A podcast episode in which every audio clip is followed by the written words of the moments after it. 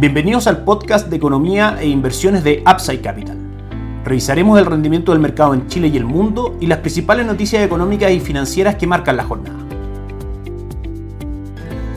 Muy buenas tardes, viernes 18 de febrero de 2022, soy Ramiro Galeano, bienvenidos a otra edición más de Mercados en Upside Capital. El día de hoy, por problemas de agenda, subimos la edición un poco más tarde y vamos a estar conversando obviamente lo que ocurrió ayer en el mercado y también por supuesto del cierre de la jornada con el valor de los activos de Chile del mundo el día de hoy. El IPS el día de ayer cerró cayendo un 2.23% en 4.549 puntos, perdiendo los 4.600 puntos. La segunda plaza bursátil que más negativa estuvo el día de ayer fue el IPS local y acumula un retorno en el año de un 5.59%. Esto por dos motivos. En primera instancia, por las tensiones geopolíticas entre Rusia y Ucrania que finalmente arrastraron a los mercados de renta variable a pérdidas en todo el mundo prácticamente y lo vamos a revisar en detalle. Pero en segunda instancia también comienza ya durante esta semana que está terminando las votaciones del Pleno de la Convención Constituyente respecto a las normas que irían ya quedando en la nueva propuesta constitucional en la que están trabajando. En ese sentido, claramente, y lo hemos hablado durante, durante esta semana, la izquierda tiene dos tercios de los votos, por ende podrían eventualmente ir desarrollando algunas ideas que han ido comentando a lo largo de estos meses que por supuesto que a los mercados complican, dado que materias tan importantes como un banco central autónomo, como libertad económica, la libertad de emprendimiento, la propiedad privada, el orden público, etcétera, no está claro cómo van a quedar definidas en este proceso constitucional y que también la derecha, que históricamente es más pro mercado, tiene menos votación. Entonces, de todas maneras, que el mercado está con un alto grado de incertidumbre, muy atento a lo que está ocurriendo ahí. Esperamos, por supuesto, que se aprueben ideas y normas que finalmente nos representen a todos como país, que sea una propuesta constitucional centrada en la prosperidad, en el crecimiento económico, que sabemos que es la mejor política social en el largo plazo y que por sobre todo sea técnicamente bien efectuada. Pero de todas maneras, como parte de una hoja en blanco y en general el clima político está bastante encrispado en Chile, claramente es un factor de incertidumbre y el día de ayer apoyó a IPSA en sus caídas. Desde el punto de vista macroeconómico, simplemente estar atento a los datos que vayan ocurriendo, que finalmente en línea con lo que hemos visto en la última encuesta debería ser mayor inflación, mayor tasa política monetaria y caída en los niveles de crecimiento en Chile. Y por último, atentos a la reunión del 29 de marzo del Banco Central de Chile. Vamos a ver en cuánto es el alza de la tasa política monetaria, 125, 150, 170 75 puntos base, es lo que el mercado se está preguntando, junto con también el informe política monetaria de marzo que será publicado durante esos días. Y también va a ser sumamente importante, por supuesto, el 11 de marzo la instalación del gobierno del presidente electo Gabriel Boric en eh, la moneda y los primeros días de gobierno para ver cómo llevarán adelante sus planes, algunos bastante radicales, comenzando, por cierto, como debe ser, con una reforma tributaria. Son un poco los focos de incertidumbre que están golpeando a los activos locales y que en nuestro escenario base esperamos se mantengan en el medio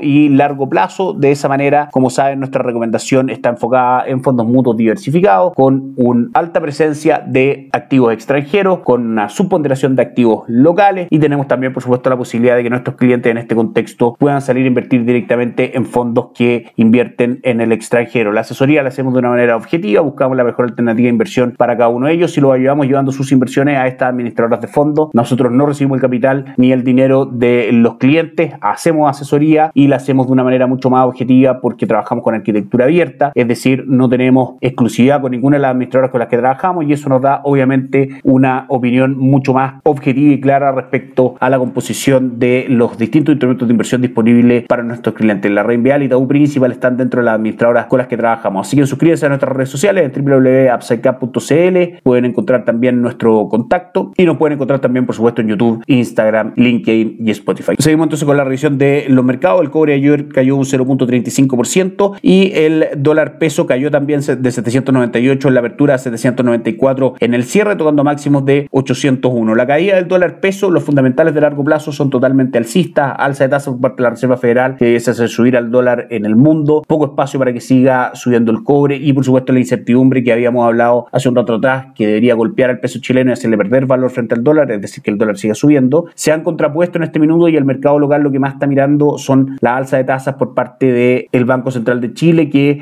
claramente una alza de tasa hace que esa moneda sea más demandada y por supuesto tiende a subir el precio, es decir, cae el dólar en Chile. Pero los fundamentos de largo plazo creemos que son mucho más alcistas que bajistas. Pasamos a revisar el rendimiento de los mercados del día de ayer. El Dow Jones cayó un 1.78%, el S&P 500 un 2.12% y el Nasdaq un 2.88% junto con el euro que también cayó un 0.58%. Esto en un contexto donde por lo menos hasta ayer seguía creciendo la incertidumbre respecto al conflicto entre Rusia y Ucrania. El Dow Jones, por ejemplo, registró el jueves su peor día desde inicios del 2022. Todo esto en el marco de las declaraciones del embajador de Estados Unidos ante Naciones Unidas, que dijo que el conflicto había llegado a un momento crucial y que Rusia avanza hacia una invasión inminente. El presidente Joe Biden también hizo eco del sentimiento del embajador, advirtiendo que la posibilidad de que Rusia invada Ucrania es muy alta y que podría producirse un ataque en los próximos días. Eso fue el día de ayer. El día de hoy, la noticia es que Estados Unidos dice que Rusia acepta propuesta de reunión bilateral para relajar la tensión sobre Ucrania. Biden sostendrá contactos telefónicos con otros líderes occidentales hoy, mientras el ministro ucraniano de Defensa aseguró que la posibilidad de una invasión rusa es baja. Eso titula un artículo que pueden encontrar en la página del diario financiero el día de hoy. Entonces el gobierno ruso acepta la propuesta lanzada por el secretario de Estados Unidos, Anthony Blinken, de reunirse con su homólogo ruso, Sergei Lavrov, la próxima semana para preparar una cumbre entre los dos países con el objetivo de rebajar la tensión en torno a Ucrania, informó el portavoz de Blinken, Ned Price. Mientras tanto, el ministro de Defensa ucraniano, Oleksiy Resnikov afirmó este viernes que la posibilidad de una invasión rusa a gran escala en Ucrania es baja pese a las advertencias de Estados Unidos y de otros países occidentales de un eventual ataque en días. En cuanto a calendario económico, hoy se dieron a conocer en Estados Unidos las ventas de vivienda de segunda mano, de vivienda usada, superan también el dato esperado por el mercado y viene esta noticia a sumarse a una serie de indicadores macroeconómicos en Estados Unidos que, separando el efecto de la inflación, muestra que es una economía claramente en crecimiento con fundamentos sólidos para buscar retornos en su mercado de capitales. Y por último, vamos a comentar el cierre del día de hoy de los mercados. El IPSA cerró en un 0.03% de caída. Hoy día el dólar cierra en niveles superiores a 800, en 802 para ser exacto, en un día de ganancia según el cierre del día de ayer. Vamos al mundo, el cobre termina la semana con un upside de un 0.22% el día de hoy. El dólar en el mundo sube un 0.14% el dólar index. La jornada en Asia fue mixta con varios índices terminando en negativo. El Nikkei 225 cayó un 0.41%, el Hansen de Hong Kong cayó fuerte un 1.88% y Shanghai se desmarcó de este retorno negativo subiendo un 0.66%. Europa tuvo una jornada plenamente negativa en todo su índice, el Eurostock 600 cayó un 0.81 y el DAX alemán un 1.47. Y Estados Unidos finalmente termina en terreno negativo, no tanto como ayer, pero en terreno negativo al fin y al cabo, con el Dow Jones retrocediendo un 0.36, el S&P 500 un 0.38 y el Nasdaq un 0.74 a pocos minutos del el cierre de la jornada del día de hoy. Eso es todo por esta semana, que esté muy bien, tengan un muy buen fin de semana, nos volvemos a encontrar el lunes. Chao, chao. Gracias por escuchar el podcast de Economía e Inversiones de Upside Capital.